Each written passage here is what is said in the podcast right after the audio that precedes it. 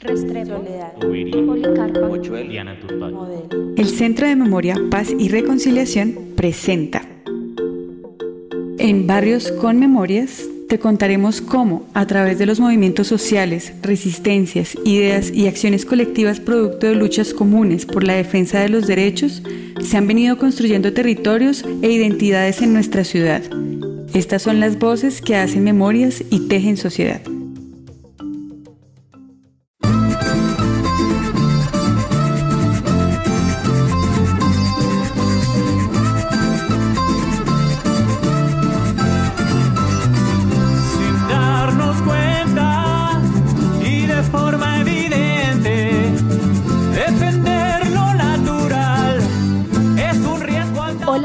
Saludamos dándoles la bienvenida al segundo capítulo del barrio San Martín de Porres, del cual ya sabemos un poco más. Eh, la, en el anterior capítulo estuvimos hablando sobre la entrega de los primeros terrenos y nos contaban también un poco sobre la pugna por los servicios públicos, especialmente cómo llegó la luz, digamos, aquí a, Chapinero Alto, a este barrio. Y también nos hicieron una invitación muy interesante y es que este barrio cuenta con algo muy particular y también muy bonito y es que tiene un mirador hacia la ciudad espectacular. Hicimos la invitación a todos los que nos escuchan en barrios con memorias a que suban hasta San Martín de Porres y puedan eh, aprovechar de esta visión tan bonita que tienen de una parte de Bogotá desde la localidad de Chapinero. Para hoy escucharemos las memorias de las luchas organizativas y de los trabajos que han hecho muchos habitantes acá en el barrio San Martín de Porres. Para comenzar, quiero extender un especial saludo y agradecimiento a doña Sabol Maritza Rojas, que es habitante de acá del barrio desde bastante tiempo ya. Eh, muchas gracias por compartir con nosotros en Barrios con Memorias y por aportar también, digamos, a este relato y a esta memoria colectiva. Entonces, le doy el paso para que nos mande un saludito y se presente. Bueno, sí, mi nombre es Sol Marixa Rojas, eh, soy la presidenta del barrio San Martín y claro, eh, con gusto estoy haciendo esto porque yo creo que no solamente nuestra comunidad debe saber la historia de nuestro barrio, que es una historia muy grande y de mucha lucha que hemos tenido durante muchísimos años, desde cuando estaban nuestros padres, nuestros abuelos, y esta lucha la seguimos llevando eh, nosotros, eh, los hijos, y esto va de generación en generación. Por eso, pues para mí es un orgullo contar eh, la historia de nuestra comunidad. Doña Sol, ¿hace cuánto su merced vive acá en este barrio? Eh, hace muchos años.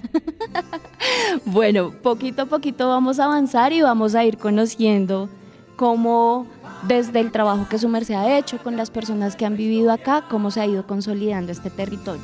Comencemos, doña Sol, contándole a la gente que nos escucha cuál ha sido el papel que ha jugado la organización social y comunitaria en consolidar este territorio. Esto ha sido un papel eh, muy importante porque cuando se organizaron para las primeras juntas de acción comunal hubo los, los padres de, de gente ya adulta de nuestra comunidad y se unieron, empezaron a formar la junta, que el presidente, que el fiscal, que esto ellos mismos ya empezaron a organizarse y de ahí para que hubiese un salón comunal entonces se hacía, bueno, en, ese, en este entonces fiestas, se hacían eh, reinados, se hacían, pero esto se hacía, eh, eh, mi padre, Luis Alfredo Rojas, abrió eh, la casa, dejó un solo salón en la casa y ahí se hacían los reinados, se hacían las fiestas, se hacía y todos los que estaban en las juntas juntaron este dinero para, para hacer este salón comunal que tenemos en el momento. Después vino la sala cuna, que es la parte de arriba, porque ellos se dieron cuenta los de las juntas que había no había o donde se dejaran los niños mientras que salían a trabajar los padres, mamá y papá también. Entonces eh, se empezó a hacer la sala cuna donde se fundó con trabajo de la comunidad y, y ahí podían dejar sus niños. Esto, la lucha ha sido terrible pues en nuestras comunidades porque como lo hablaba una compañera antes, aquí para tener servicios tocó desde el alto del cable poner tubos, estos se unieron, o sea, todas las comunidades en este momento porque aquí no había agua potable. entonces eh, tocaba ir a, ellos empezaron a colocar el agua desde el alto del cable, que hay un, un como que les llamamos... ¿Un nacedero? Un nacedero de agua, sí, y entonces eh, desde ahí pusieron tubos y empezaron a bajar las aguas para todos los barrios, pero no agua por decir eh, ya casa a casa, sino eran cuatro pilas las que habían en nuestra comunidad. Esto fue pues las juntas que se unieron y todo el trabajo que ah, hacía la gente, porque aquí pues toda la vida se ha tenido que uno llama al trabajo comunitario y la gente sale, la gente salimos a trabajar, pues porque sabemos que es en beneficio para todos, ¿no? Entonces siempre ha, ha existido eh, como esa colaboración y esa unión. Y aparte de las juntas de acción comunal, ¿habían otras organizaciones o todos, digamos, funcionaba alrededor de, de esas juntas? Eh, siempre estuvimos como que la junta era la que dirigía siempre era la que dirigía eh, los trabajos. Llamaban a la gente y se decía, ahí está el trabajo, entonces nos unía, o sea, se unían en ese tiempo, porque yo en ese tiempo pues era muy niña, pero sí veía los trabajos que ellos hacían, porque pues esto era solo barro, era solo las ladrilleras, entonces esto era solo barro, entonces eh, ellos trabajaban por las vías que, ya tenemos. Eh, trabajaban también por los caminos en ese entonces que se hicieran de escaleras con piedras, con esto porque era solo barro y todos estos trabajos los hizo eh, las juntas de acción comunal que se formaban. Y doña Sol, ¿cuándo empieza a ser parte de, esa organización? O sea, nos está diciendo que, que, cuando niña pues iba, acompañaba a su papá, pero cuando su merced empieza, digamos, también a asumir parte de esa organización un poco más consciente de, de este trabajo. Yo empecé a... Um, a unirme. Siempre me gustó el trabajo porque siempre andaba detrás de, mi papá y él era también uno de los señores que colaboraba aquí en la comunidad mucho y yo andaba detrás de él. Entonces cuando eso fue que empezaron a hacerse reuniones aquí en el salón comunal porque en el sector 2 de nuestra comunidad es un terreno grande, es un terreno que ahorita hay 43 familias se hizo la recuperación de tierra de estos terrenos porque estos terrenos los querían eh, invadir. Y estos terrenos fue donde eh, toda la gente de, nuestras, de nuestra comunidad siempre dejaba, eh, eran lo que daban los lavaderos o las albercas y nosotros lavábamos la ropa allá y eran los tendederos también de todo mundo, de toda la gente pues que vivíamos en la comunidad. Entonces ellos se querían apropiar de estos terrenos, entonces fue cuando nos unimos. Yo estaba todavía, pues ahí eh, ya estaba como en, en mi adolescencia, pero me gustaba la lucha. Entonces yo asistía a todas las reuniones, a todo lo que se hacía. Eh, en esto pues colaboraron mucho los jesuitas. El padre Francisco de Roux estuvo con nosotros en toda esta lucha. Fue una de las personas que que siempre tuvimos el apoyo y empezamos a trabajar con ellos también, íbamos a Cined, íbamos a las reuniones, porque esto fue una toma que no se hizo hacia la loca, sino que nos tocó varias reuniones, eh, cuál gente era la que quería eh, entrar a esta lucha, porque en este tiempo pues había gente que no estaba de acuerdo con, con nosotros, pues porque veían que era muy fuerte lo que tocaba hacer como para recuperar estos terrenos, los que se querían apropiar entidades eh, que tenían mucha plata y pues nosotros aquí del barrio pues nos tocaba duro. Ahí fue cuando nos unimos, hacíamos reuniones aquí, hacíamos reuniones en el CINED y una noche empezamos, o sea, dijeron, bueno, se va a hacer la recuperación de tierra y entramos a tumbar unas, unas eh, cercas que habían colocado eh, unas de estas eh, personas que se querían apropiar, habían puesto unas cercas y nos bajamos esa noche, fuimos y tumbamos todas las cercas y pues nos tocaba correr y meternos en una casa oscura eh, sin que se dieran cuenta que habíamos sido nosotros porque pues estaban contratados para eso, o sea, tenían celadores y nos tocaba correr ya en todo lo que nosotros habíamos hablado y en lo que quedamos en las reuniones y en todo esto, pues acordamos que tumbábamos las cercas y todos salíamos corriendo, ya teníamos una casa abierta donde entrábamos porque la policía también nos corría porque de inmediato tocábamos estos terrenos, llegaba la policía a golpearnos, a sacarnos corriendo porque pues el señor eh, Yepes Dalinde, que era el señor que se quería apropiar de estos terrenos, nos mandaba a la policía. Entonces nosotros corríamos. Ya después, entonces, de que las cercas estuvieron abajo y todo, entonces toda la gente, eh, la gente que no tenía en ese momento casa, que era hijos de los hijos, y tenían su familia en el momento, entonces empezaron también a acercarse, a empezar a luchar por los terrenos y nos unimos todos. Entonces de noche eh, montábamos eh, casas prefabricadas, o sea, a cada quien se le entregó su terreno, se le dijo este es tu terreno. Y eh, de noche colocábamos la casa prefabricada y pues ya en la mañana amanecía una casa más, al otro día otra casa más. Y así fue que vino como poblándose todo el, el sector de gente de aquí, de nuestra comunidad, pero fue una lucha muy dura porque llegaba la policía a pegarnos, a, quitarnos el material, los materiales que se habían traído.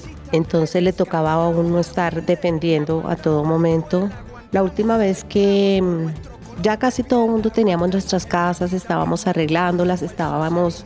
Eh, yo no tuve casa ahí porque estaba muy niña, pero, o sea, estaba en adolescencia, pero fue una persona que estuve siempre en la lucha.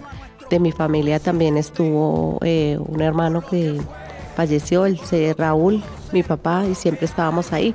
entonces, en ese momento, un día mi papá estaba subiendo un poco de material, colaborando, llegó un policía también. Y pues le faltó el respeto, mi papá ya era una persona adulta y le pegó.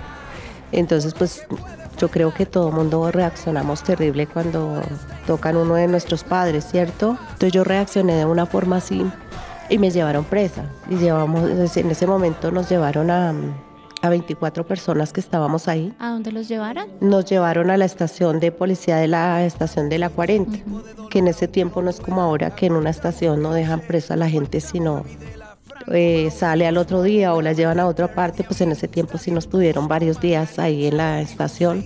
Pero fue algo eh, bonito, no porque estuviéramos allá, sino porque la unión eh, un bus de aquí del mismo barrio llevaba a la gente, nos llevaban la olla llena de comida, eh, repartíamos el desayuno para toda la gente que estaba en la estación y eh, detenida también y para todos los 24 que nos tenían ahí. Vimos la unión que siempre ha habido en nuestra comunidad, no nos dejaron solos. Toda la gente del barrio estaba fuera de la estación esperando a que a nosotros nos soltaran, pero como no nos soltaban, pues toda la gente durmió muchas noches ahí afuera. Importante eso porque demuestra el poder del organizativo, lo que su merced dice, la unión y pues sentirse acompañado. Yo escuchándola como que uno identifica dos cosas muy importantes, doña Sol. Una cosa es el papel suyo como mujer, me imagino que habían más mujeres, y otra también ese poder que la juventud le imprime a los procesos organizativos.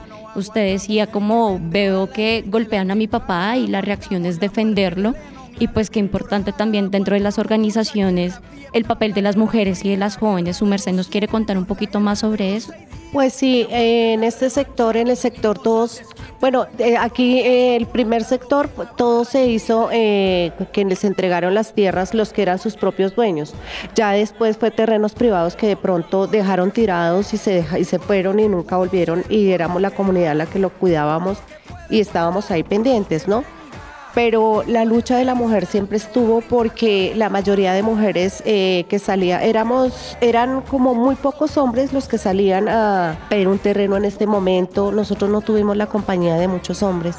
Siempre éramos mujeres las que salíamos y estábamos ahí pendientes y la gente que también se acercó porque necesitaba un terreno para sus hijos, tenía su hogar y de pronto tenía su marido. Pero no, o sea, siempre estábamos al frente, eran todas las mujeres.